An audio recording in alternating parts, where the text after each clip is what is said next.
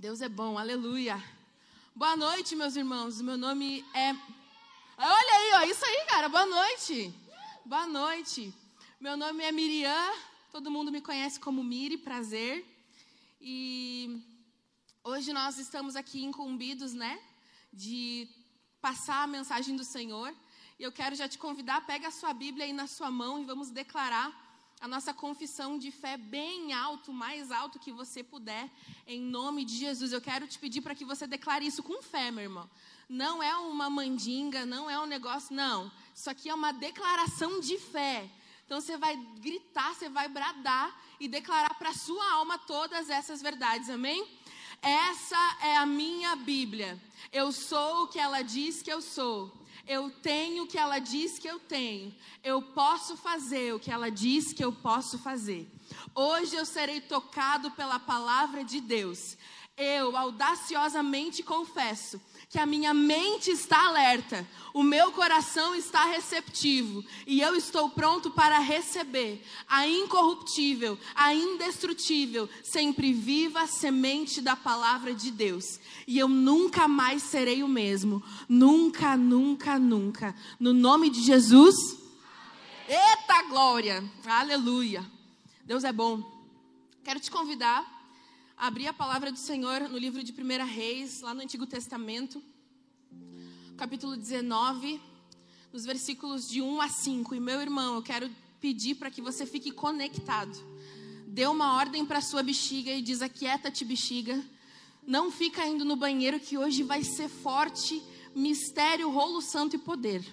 Amém? Então fica ligado aí, se distraia o mínimo possível. Olha para a pessoa que está do seu lado e fala assim para ela: Shh vai dar certo. Fica tranquilo, né? Então, depois você toma água, né? Diz aí que a gente consegue, os médicos dizem que a gente consegue ficar um tempão sem água, né? Então, em nome de Jesus vai dar tudo certo. Não se distraia, meu irmão. Tem muita coisa para acontecer. Eu quero saber quem está com expectativa. Glória a Deus. Eu quero te dizer que Deus responde respostas. Muitas vezes nós achamos que Ele responde perguntas, mas não. Ele responde a resposta que nós damos ao amor dele. Amém? Então, o livro de 1 Reis, no capítulo 19, do 1 ao 5, diz assim: Ora, Acabe contou a Jezabel tudo o que Elias tinha feito e como havia matado todos aqueles profetas à espada. Por isso, Jezabel mandou um mensageiro a Elias para dizer-lhe: Que os deuses me castiguem com todo rigor, se amanhã, nessa hora, eu não fizer com a sua vida o que você fez com a deles. Elias teve medo e fugiu para salvar a sua vida. Em Berseba de Judá, ele chegou e deixou o seu servo e entrou no deserto, caminhando um dia. Chegou a um pé de giesta, sentou-se debaixo dele e orou, pedindo a morte. Já tive o bastante, Senhor. Tira a minha vida. Não sou melhor do que os meus antepassados. Depois se deitou debaixo da árvore e dormiu. Aqui o profeta Elias, ele teve um embate muito forte com os falsos profetas de Baal. E naquele tempo, o povo de Israel, ele dobrou o seu coração, ele inclinou o seu coração para os deuses falsos. Eles estavam adorando Baal. E nisso, o Senhor deu uma ordem e a chuva cessou naquele lugar. Porque esse Deus era o Deus das chuvas e da, das tempestades. Então eles estavam há muito tempo sem chuva. E no meio desse tempo, o profeta Elias, então, ele fez muitos milagres, o ministério dele era muito poderoso. E num dia, ele mexeu com os profetas de Baal. Eles estavam no alto do Monte Carmelo. E todos os profetas de Baal estavam lá, milhares de profetas do Deus falso, Baal. E ali, então, eles fizeram algumas provas. Eles estavam ali pedindo, né? Para que Baal fizesse alguma coisa e fizesse e conseguisse fazer chover. E eles começavam a mutilar o seu corpo. Eles começavam a se bater e pedindo para Baal: faz alguma coisa, manda chuva, vamos embora. E Elias, né, muito tretoso do jeito que ele era, ele disse: Cara, vê se ele não está dormindo. Vê se o Deus não deu uma, uma dormida, uma sonequinha, colocou aquela placa na porta do shopping, já volto, né? E eles, furiosos e nada acontecia, ele disse: Cara, só um pouquinho. E ele então tinha um holocausto, um lugar de sacrifício. E ele colocou o sacrifício naquele lugar, ele colocou tudo que pudesse preparar o sacrifício. Fez uma valeta ao redor daquele lugar. Colocou água naquele lugar, e a água estava valiosa naquele tempo, colocou água. E ele pediu a Deus e orou para que Deus mandasse fogo do céu. E Deus mandou. Eita glória. Deus mandou o fogo e consumiu o holocausto e lambeu toda a água que estava ali. E nisso, eles reconheceram e viram que existia Deus em Israel, amém? Então eles puderam testemunhar os feitos do verdadeiro Deus. E eles estavam há muito tempo ali pedindo para que isso acontecesse e nada aconteceu. E então eles não conseguiram suportar. E Elias então foi e matou a espada todos os falsos profetas de Baal. Milhares e milhares e milhares. Eu quero te perguntar: isso é uma grande vitória, sim ou não? Vocês estão com dúvida? Isso é uma grande vitória, sim ou não? É uma grande vitória. Só que depois disso, ele recebeu um aviso. Aquele reinado era um o reinado de Acabe e Jezabel. Acabe era um rei fraco. Acabe era um rei passivo. Acabe era um rei que não se posicionava como rei. E nisso Jezabel orquestrava tudo que ele deveria fazer, mandava o que ele tinha que fazer, então ela mandava no reino e ele dizia sim, senhora. Então o povo tinha medo de Jezabel, não de Acabe. Acabe te soprava e ele saía correndo. Mas a Geza não, a Geza era diferente. E nisso, o Elias recebeu um WhatsApp. Ela disse: Eu vou te pegar. E o que, que aconteceu com o profeta que matou milhares? Largou na perna? Saiu correndo, desesperado. E ele se escondeu e ele falou para Deus: Ele disse: Não dá, tira a minha vida. Eu não sou melhor do que os meus antepassados. Nesse momento, Elias se sentiu profundamente triste. Ele não tinha mais o prazer nas suas conquistas. Ele não tinha mais prazer, aquilo que era bom não tocava tanto ele quanto as suas dores.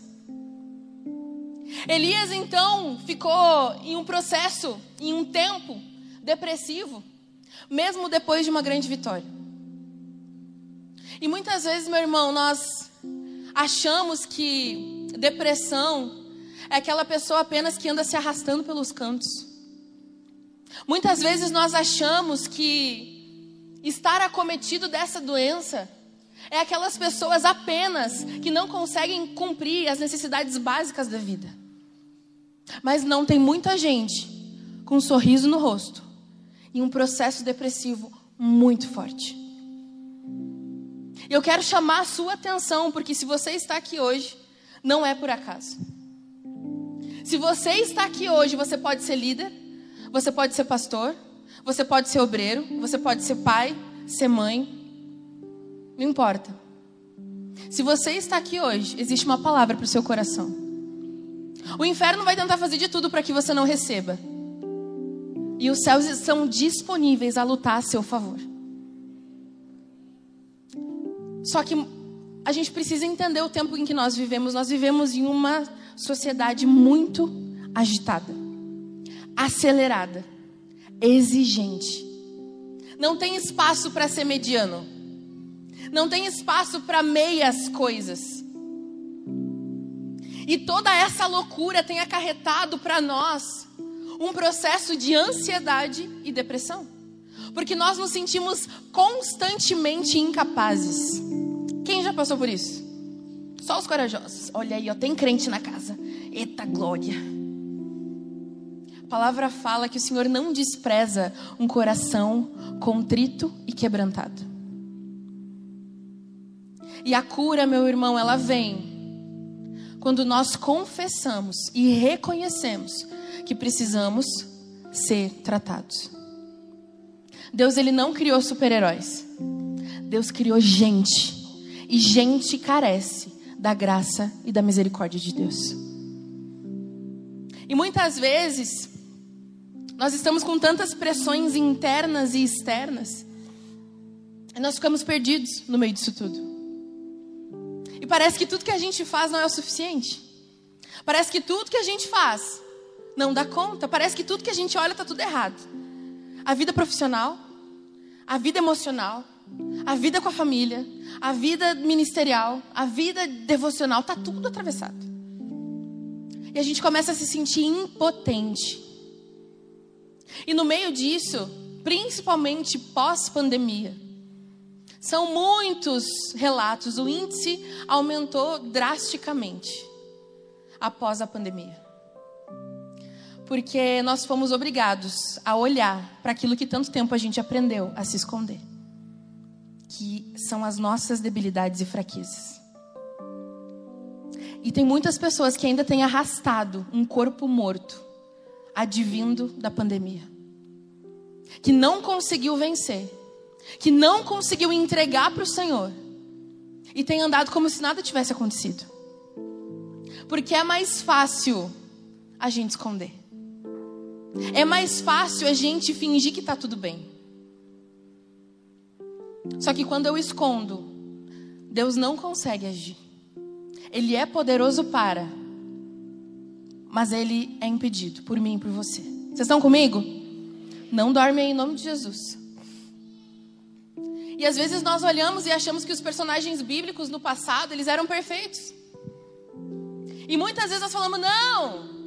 Depressão é mimimi, é frescura.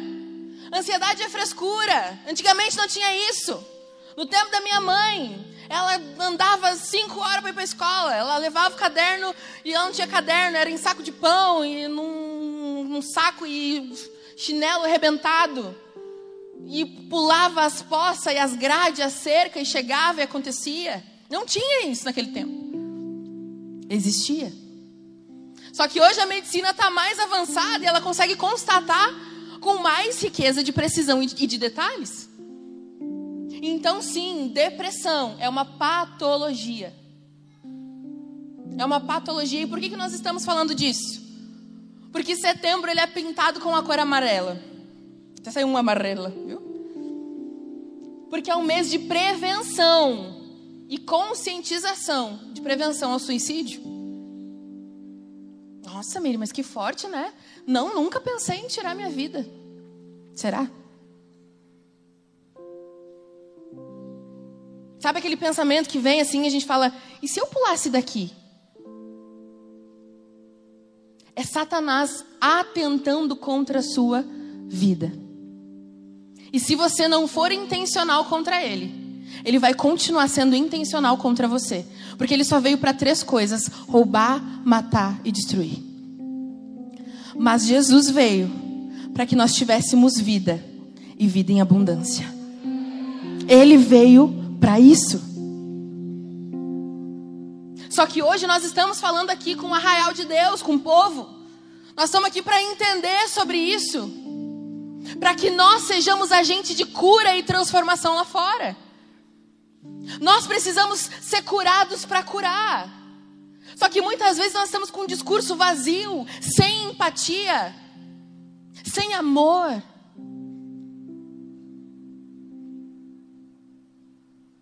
E as pessoas estão passando pela nossa vida. E a gente tem deixado de manifestar o amor de Cristo. No Brasil, cerca de 12 mil pessoas tiram a própria vida por ano. Isso é quase 6% da população, é muita gente. E no mundo são cerca de 800 mil suicídios anuais. E o Brasil ele só perde para os Estados Unidos. Só que nas pesquisas do IBGE, o Brasil é predominantemente cristão. O que está acontecendo? O Brasil só perde para os Estados Unidos em suicídio. Mas ele é um país predominantemente cristão. A conta não fecha. Então isso quer dizer que nós temos pessoas que dizem que são cristãs, mas que talvez não encontraram com a vida que existe em Jesus. Que talvez não pegaram as suas feridas e de fato entregaram para Ele. Porque não é fácil. Nós fomos treinados a esconder as nossas feridas. Nós fomos treinados a mostrar que está tudo bem. Nós fomos treinados a abraçar a nossa boa reputação. A gente é bom nisso. A gente é bom em fingir. A gente é bom em usar máscara. A gente ficou dois anos com ela. Mas hoje as externas caíram. Mas talvez as internas ainda estão aqui. As máscaras já caíram. Não precisa mais usar. Isso é Deus falando para você. As máscaras já caíram, não precisa mais usar. As máscaras internas da sua alma. Existe um lugar de cura para você. E a maior causa de suicídio é a depressão. E a depressão é um transtorno psicológico que é caracterizado por uma tristeza persistente e falta de interesse para realizar atividades que antes eram consideradas divertidas. A tristeza, o sentimento humano, é normal. A gente tem isso. Hora a gente está alegre, hora a gente está triste, hora a gente está com raiva, tá tudo certo. Mas a questão é que aqui a tristeza é persistente e não para. Aqui as felicidades do nosso dia a dia já não computam mais. E a gente começa a fazer, a fazer e a perder o brilho pela vida. E nisso a gente começa a parar. A gente começa a deixar de fazer e perder o encanto, a autoestima e a felicidade. E alguns sintomas da depressão é sentir-se vazio, ansioso ou triste, ter sentimento de falta, de esperança ou pessimismo frequente, culpa excessiva, não ter vontade de fazer atividades que antes eram divertidas, sentir-se sem energia e com muito cansaço, dormir poucas horas por noite ou, de, ou dormir por um tempo excessivo ter dificuldades de concentração e de memória, sentir-se mais ou menos apetite do que o habitual e ter pensamentos suicidas. E o que, que leva a esses comportamentos? Uma depressão ou um transtorno bipolar, morte de uma pessoa querida, trauma emocional, desemprego ou problemas financeiros, algum membro da família que cometeu suicídio, histórico de negligência ou abuso na infância, término de relacionamento e dependência de drogas ou álcool. Meu irmão, a depressão é uma doença e precisa ser tratada como qualquer outra. Eu não sei se talvez é você. Eu não sei se você tem flertado com esse sentimento e com essa doença. Eu não sei se você tem flertado com pensamentos suicidas. Eu não sei se você tem flertado com o pensamento de desistir de tudo e ir embora para algum lugar. Eu não sei. Eu não sei se tem alguém perto de você que está passando por isso e você não sabe como agir. Talvez você está aqui hoje para aprender a ter um pouco mais de empatia, de olhar a pessoa e perceber que ali existe uma alma. E como nós vimos no, no GC nessa semana, a Thaís falou que uma alma vale mais do que o mundo inteiro. Gente, o mundo inteiro é muita coisa, mas por que, que a gente está correndo atrás do mundo inteiro e esquecendo da alma, que muitas vezes é a nossa? e esquecendo da alma que talvez é que está sentada do seu lado. A gente sabe de cor, mas a gente precisa viver. A sua alma vale muito mais do que todas as riquezas, joias, poderes, muito mais do que o mundo inteiro. E como que você tem tratado da sua alma? Do seu corpo você cuida. Você compra roupa bonita para ele. Eu até consegui uma camiseta aqui emprestada, que eu não tinha camiseta amarela. Meu amigo Júnior de Caxias aí, fica os créditos para ele. A gente cuida do nosso corpo. A gente cuida do nosso espírito, a gente faz devocional. A gente escuta um louvor, a gente ouve uma palavra. E a nossa alma vai ficando. Então nós precisamos entender que sim, a depressão patológica, patologia, é uma doença. Mas, todavia, entretanto, a nossa geração também tem flertado com o nome depressão, mas na verdade é fa falta de identidade em Cristo. A gente precisa discernir isso. Existe a patologia e ela precisa ser tratada com remédio, médico e tudo aquilo que precisar. Só que hoje a nossa geração, ela tem sido fraca espiritualmente. É uma geração muito fraca, muito sensível. Qualquer coisa toca e quebra.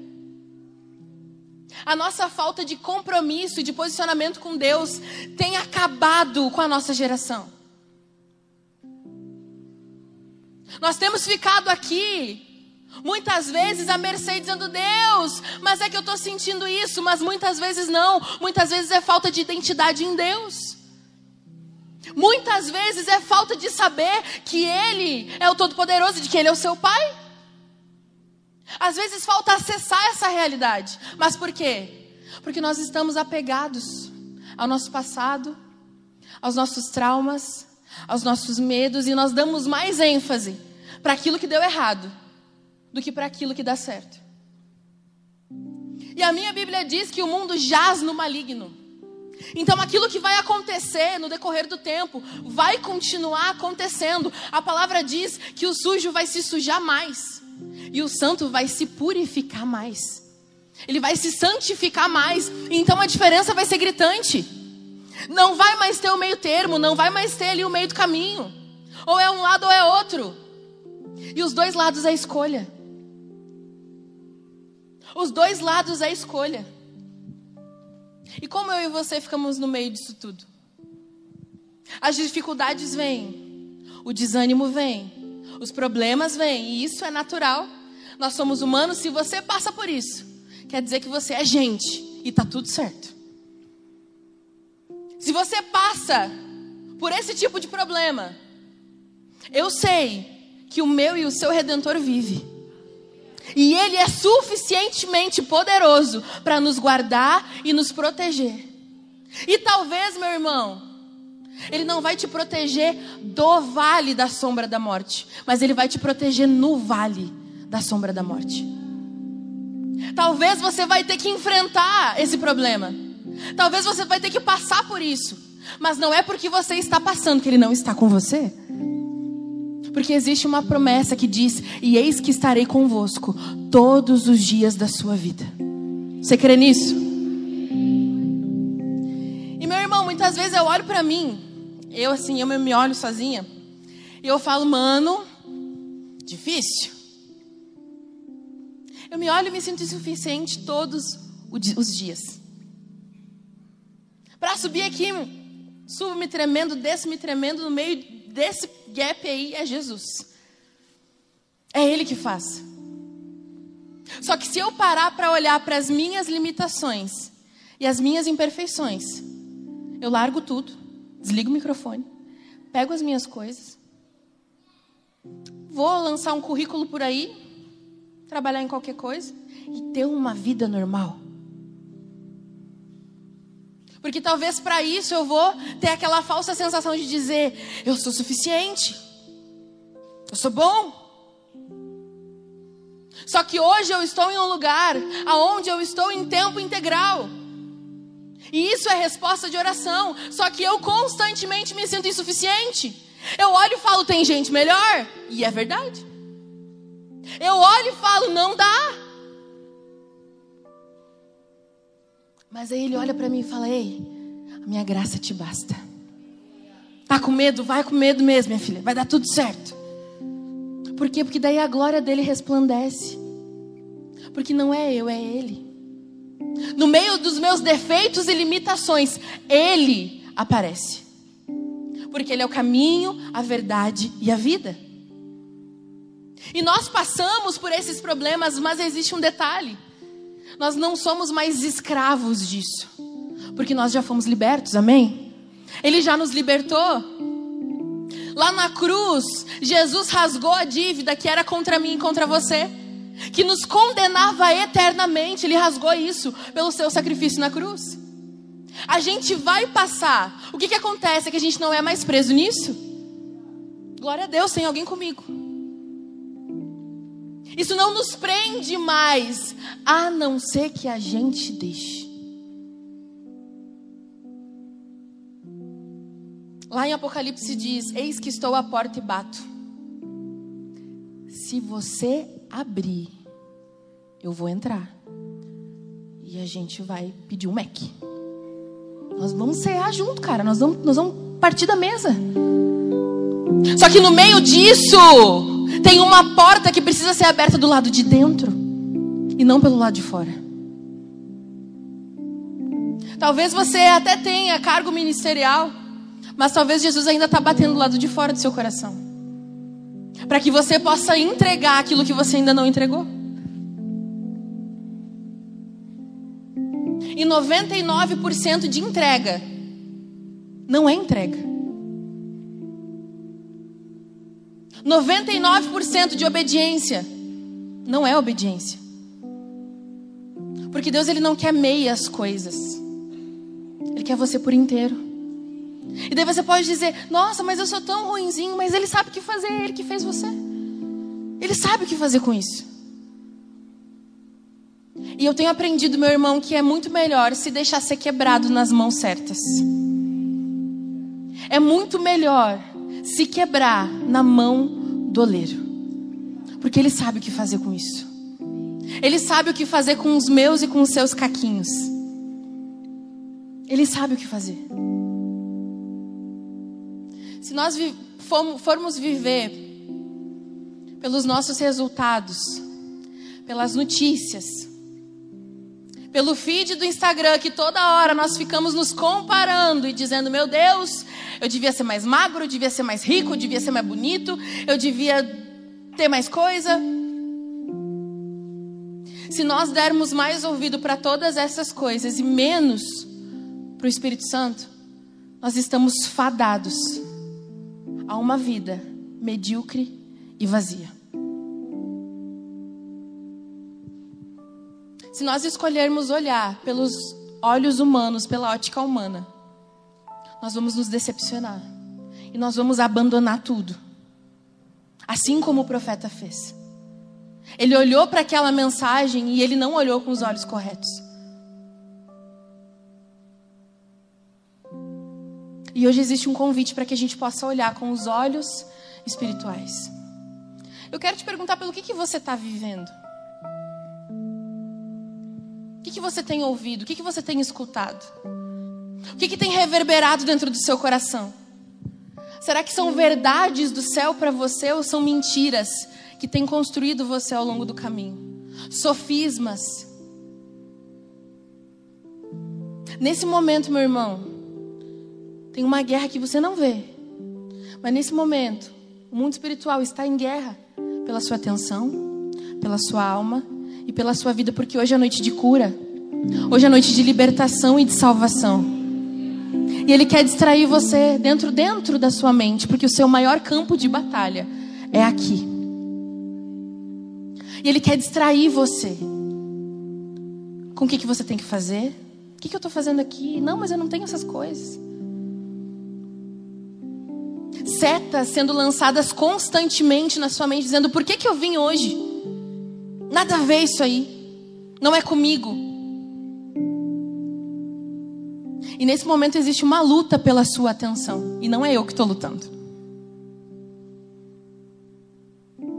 Talvez você está sendo acometido pelo sono, pela preguiça. E eu não vou te ganhar no grito. Não quero nem fazer esforço. É o seu coração aberto e nas mãos certas que vai ser transformado por Ele. Porque aquele que te formou, aquele que te conhecia desde antes do ventre da sua mãe, está aqui. Ele está dentro de você e ele está passeando no nosso meio. Ele está disponível. Eu consigo ver como se ele estivesse andando assim, olhando com um sorriso no rosto, dizendo: Meu Deus, meu filho está aqui. A minha filha está aqui. Olha o que, que ele, ela venceu hoje o dia inteiro. Olha o que, ela tem vencido: os medos, os traumas, os rótulos. E você está aqui perseverando, amém? Não é fácil, meu irmão. E é bíblico. Jesus disse: No mundo tereis aflições. Não preciso orar para isso acontecer. Acontece naturalmente. se eu me basear pelos meus medos, pelas minhas faltas, eu não vou cumprir aquilo que Ele me mandou cumprir. Se eu olhar para mim e tirar os olhos dele, eu afundo. Eu não caminho em cima de uma circunstância, eu caminho em cima de uma palavra. E você tem sido convidado hoje a caminhar em cima dessa palavra. O Evangelho é poderoso para te salvar. Mesmo você cristão de berço, eu quero te dizer isso. O Evangelho é poderoso para te transformar. Nós precisamos encher a nossa mente da palavra de Deus. Só que talvez a sua mente ela tá tão cheia de tanta coisa, de tantos acontecimentos, que você não consegue perceber aquilo que Jesus faz por você todos os dias. Talvez a sua mente tá tão preocupada ou constantemente se lembra do seu passado, de talvez como você era. E talvez o seu passado venha visitar você. E você fala, mas eu estou jejuando, eu estou indo no culto, e por que, que o meu passado ainda está me perseguindo? E eu queria que você pudesse se ver. Eu queria que você pudesse ver as coisas que talvez um dia cometeram você, que você flertou, mas que Jesus te salvou. Muitas vezes, quando nós vemos, a gente consegue dizer: era eu, era eu e Jesus me salvou. Só que nós esquecemos. Hoje eu quero que você se lembre. Eu quero te convidar a reviver esse momento para de fato entregar ao Senhor. Feche os seus olhos. Curve a sua cabeça onde você estiver.